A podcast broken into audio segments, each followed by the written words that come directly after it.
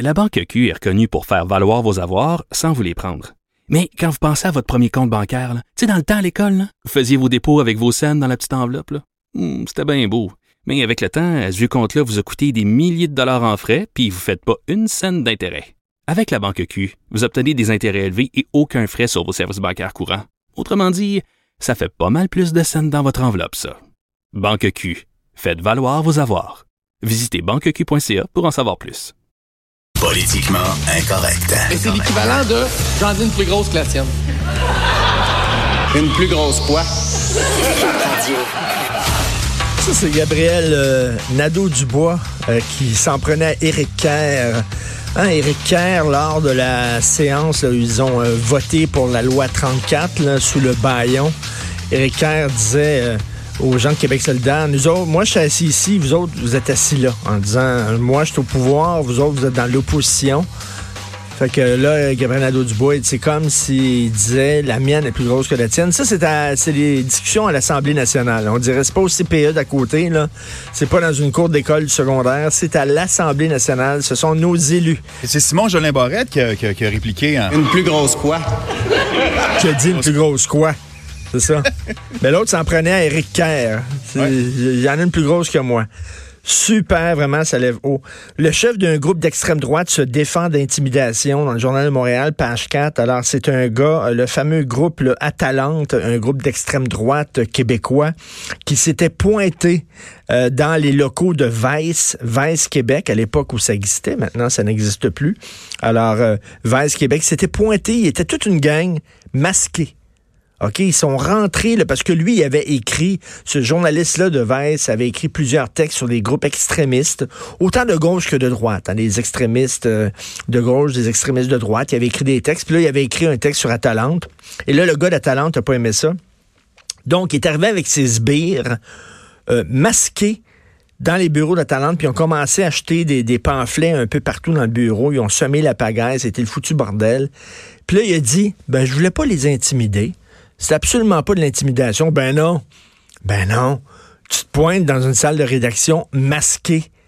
Mais c'est pas de l'intimidation. Ben non. C'est une visite de courtoisie, tiens. On disait bye bye. Et ça, ça montre à quel point, tu sais, quand tu rentres quelque part et on voit pas ton visage, no- notre réaction, c'est de dire, ouh, il se passe quelque chose de pas correct.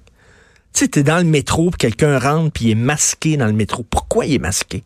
Qu'est-ce qui se passe exactement? T'es dans l'ascenseur quelqu'un rentre masqué. Qu'est-ce qui se passe exactement? On n'aime pas ça. Dans notre société, il faut montrer son visage. C'est vu comme de l'intimidation quand tu montres pas ton visage. Puis lui, il arrive avec une gang de chums masqués.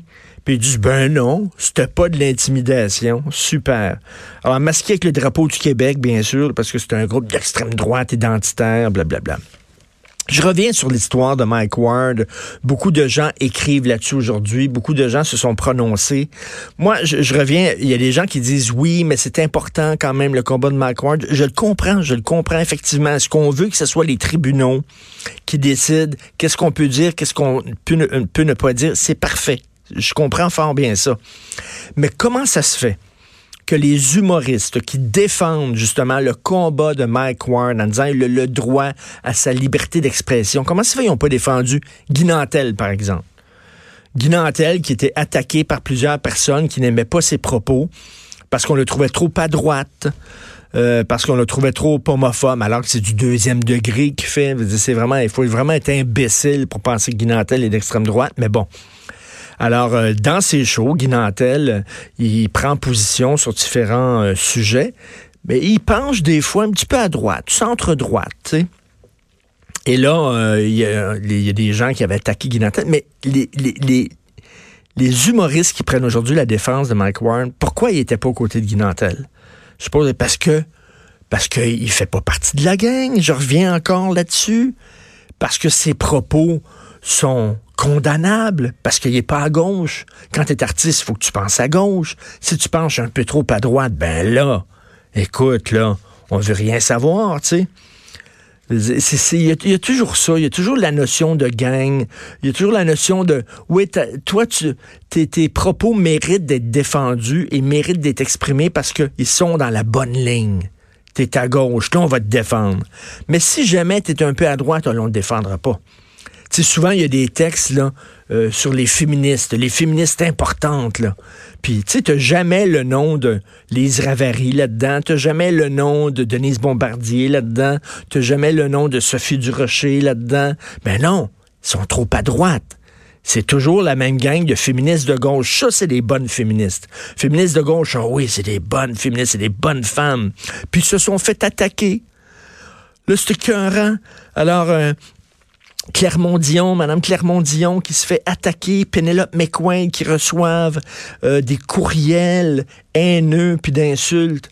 Ça, ça pas... Oui, mais c'est parce que Denise Bombardier, Lise Ravary, Sophie Durocher, Nathalie Elgrabli-Lévy reçoivent aussi des courriels haineux. Oui, mais elles, elles sont à droite. Fait qu'elles le méritent un petit peu. Elles ont un petit peu, hein, elles ont couru après quand même. Là. Il y a comme, tu sais, tout le monde est égal, mais certains sont plus égaux que d'autres. Tu sais, il y, a, des libertés d'expression qui sont correctes à défendre, puis il y a d'autres libertés d'expression qui ne sont pas correctes à défendre. Fait que Léa Clermont-Dion, qui reçoit une insulte par Internet, c'est épouvantable, c'est un scandale. Il va avoir un texte dans le journal, puis ça n'a pas de bon sens.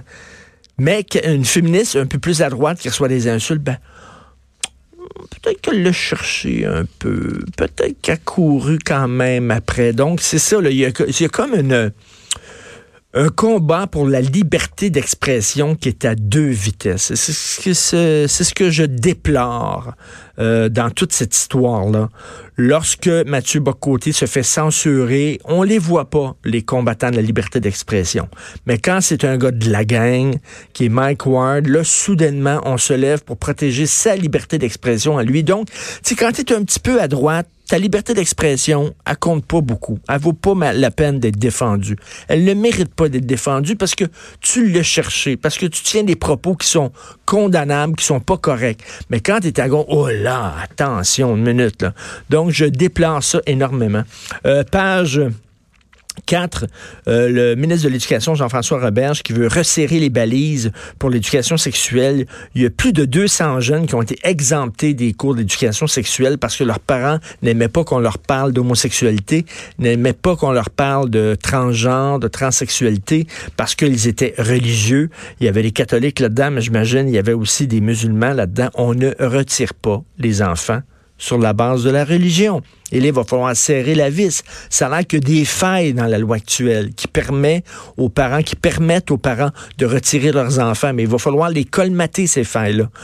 T'as pas le droit de retirer tes enfants de ces cours-là sur des bases religieuses, comme t'as pas le droit de retirer tes enfants d'un cours de biologie parce qu'on dit que on parle de Darwin, parce qu'on parle de la théorie de l'évolution, euh, parce qu'on parle du Big Bang, etc. À un moment donné, c'est pas vrai. C'est pas un fromage suisse, l'éducation, où il y a plein de trous, où chacun, comme un buffet, tu prends ce qui, ce qui puis tu laisses euh, d'autres choses dans le buffet. Non, non, non. C'est la même éducation pour tout le monde, quelles que soient les croyances de tes parents. Vous écoutez politiquement incorrect.